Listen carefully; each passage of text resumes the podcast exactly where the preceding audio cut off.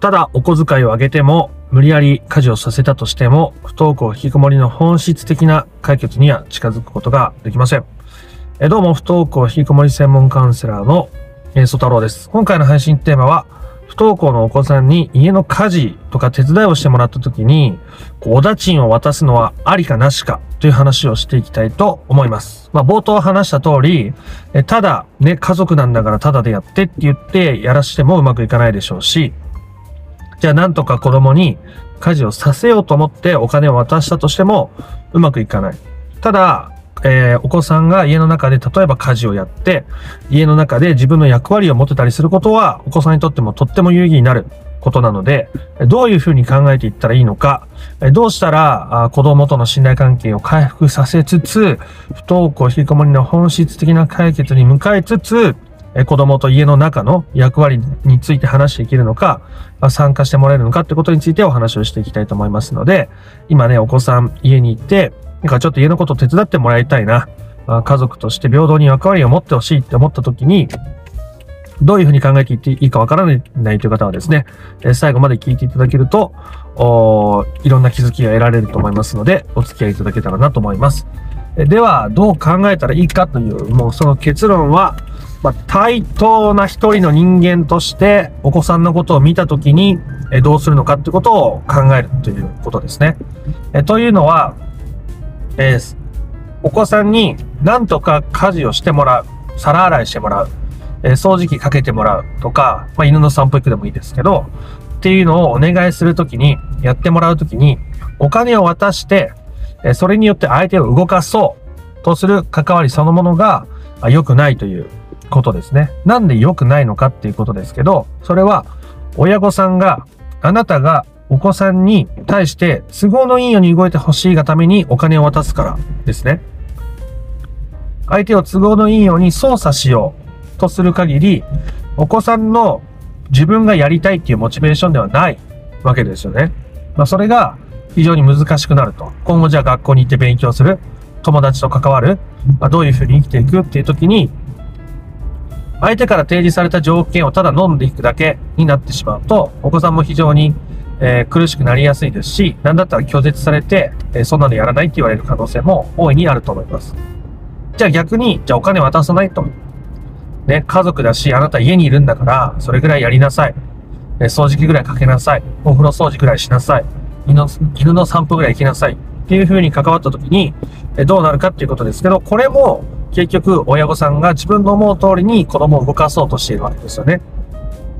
ここが非常に難しいポイントだと思うかもしれませんが、めちゃめちゃ大事なところなんですね。結局、親御さんが、あなたが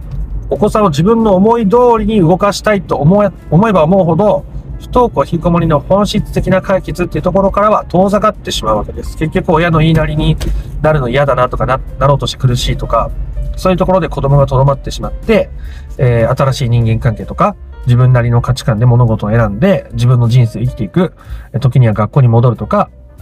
そういうことが難しくなっていってしまうわけなんですね。じゃあ、どうしたらいいのかっていうのが、その一人の対等な人間として子供と向き合うということですね。例えば、僕がえ、僕は今、朝の洗濯物を洗うのと干すの週に4回か5回ぐらいやってますけど、え、それも奥さんとの対等な話し合いの上で、え、成り立っていたわけですね。まあ、かつては、まあ、奥さんがね、あそこれぐらい家事やってくれるんじゃないかなみたいなね、僕の勝手な妄想のせいで、で、そうやって家事がやるのを当たり前みたいに押し付けてしまって、え奥さんもすごく嫌な思いをしていた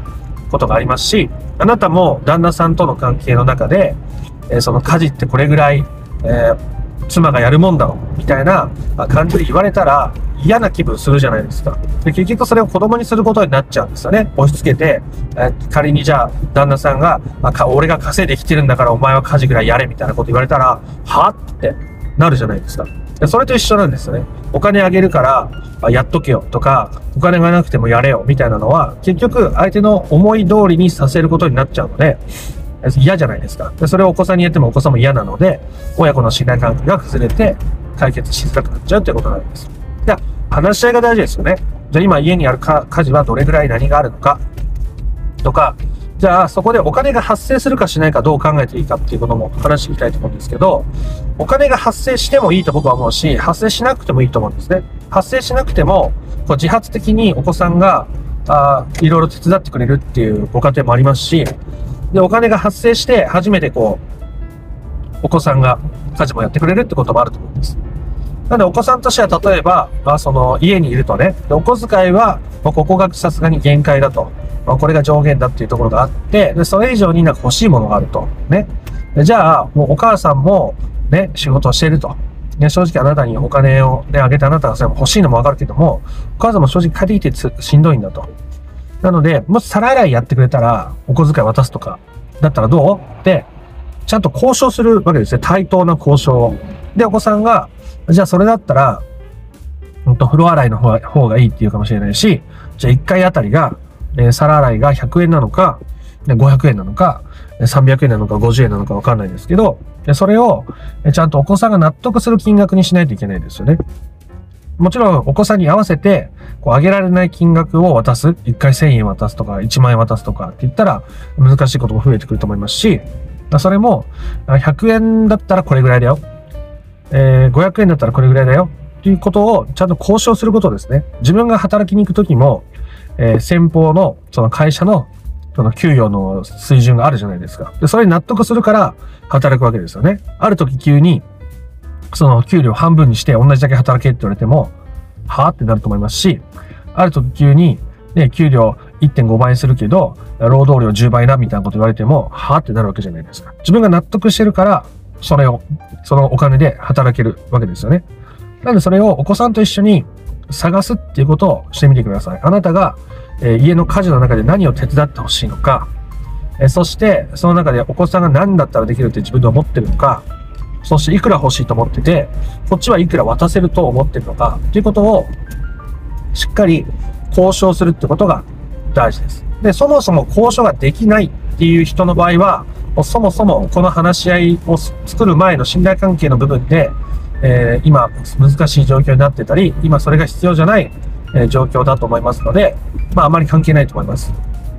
なので今のこの話は、ある程度お子さんとコミュニケーションが取れて、家事どうするとか、お金のことどうするって話ができている場合にのみ、まあ、適用される条件付きのものですけど、まあそれでもね、お子さんの状態っていうのは、あなたの変化とともに、ま連動して変化していくことが多いので、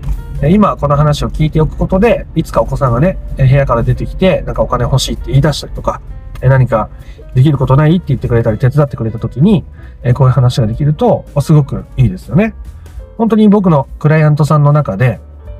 その、お母さんが働きに出ていて、で、まあ、旦那さんいなくて、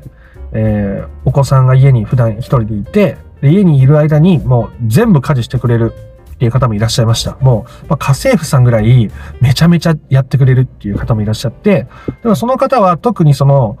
家事だっていうこと、家事をやってもらってるっていうことで、あの、報酬は発生しなかったんですよ。まあ、毎月のお小遣いはあったと思いますけど、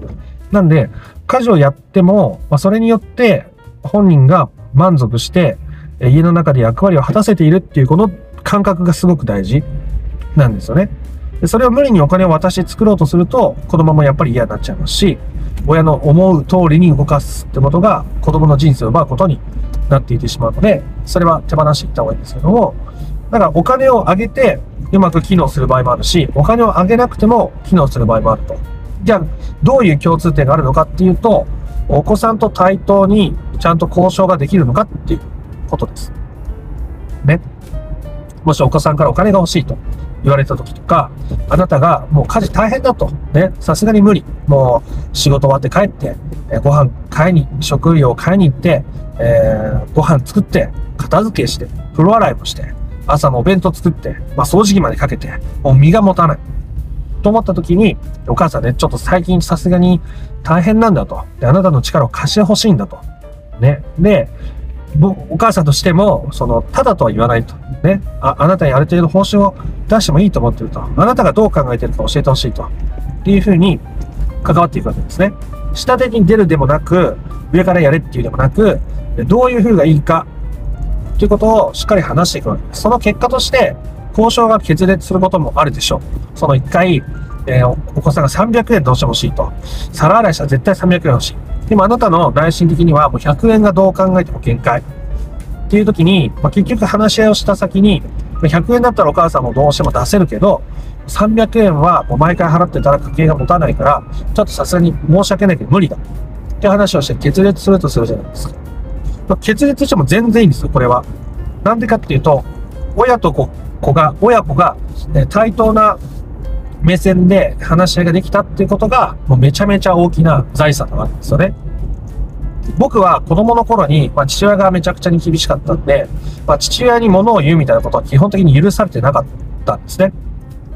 親が、父親がまあ黒といえば白いものも黒だし、えー、黒いものも白みたいな感じだったんですよね。まあ、親父の機嫌が、父親の機嫌がいい時は、まあ、多少言い返してもいいけど、機嫌がこうね、渋ってくるに従って言い返すことはほぼできなくなるみたいなものを伺って生きてきていたので、あの、親と子が対等に入れるってことはめちゃめちゃ大切なんですよ。子供が安心感を持って家の中にいることもそうだし、家の外の人間関係を作っていく上でもめちゃめちゃ大事なことなんです。だから、あなたがお子さんにできることでもあるんですね。対等な目線で、え一人の人対等な人間として話したい。もちろん、まあ、子供だから、その理解できてないこともあると思うんですよね。だからといって、親がこうやって思ってるんだから、私の方が正しいんだから、これでいいでしょみたいな考えが、こう、関わりの中に出ちゃうと、お子さんも嫌になっちゃうし、苦しくなっちゃったりするんで、えー、年の離れた親友だと思って、年の離れた親友だと思って、えー、大切なあ対等な一人の家族と思って、えー、向き合う、話し合う、交渉する、相談をするっていうことがめちゃめちゃ大切になってきますので、えー、お子さんにね、お小遣いあげて家事やってもらった方がいいのかな。でも、うん家族だし、まあ、家にね、普段ずっといるし、うんそれぐらい家事やってもらわないとなって思ってる方は、ぜひここのところを意識するかどうかだけで、今後のお子さんとの人間関係とか、お子さんが、ま外の世界での作っていく人間関係とかにも、ものすごく大きい、いい影響をもたらせるように、自然となるので、よかったら参考にしてみていただけたらなと思います。ということで、今回の話が役に立って面白かったなと思った方は、いいねやコメントをしてみてください。で、不登校引きこもりの解決法について順序立てて知りたいよという方はですね、説明欄の URL から公式 LINE に登録していただいて、不登校引きこもり解決のための三種の神器という動画セミナーを無料で受け取ってみてください。えー、あと、チャンネル登録もですね、よかったらしてみてください。ということで、また別の配信でもお会いできることを楽しみにしております。あなたの不登校引きこもりの問題が本質的な解決に至ることを心から願っております。えー、ありがとうございました。ソ太郎でした。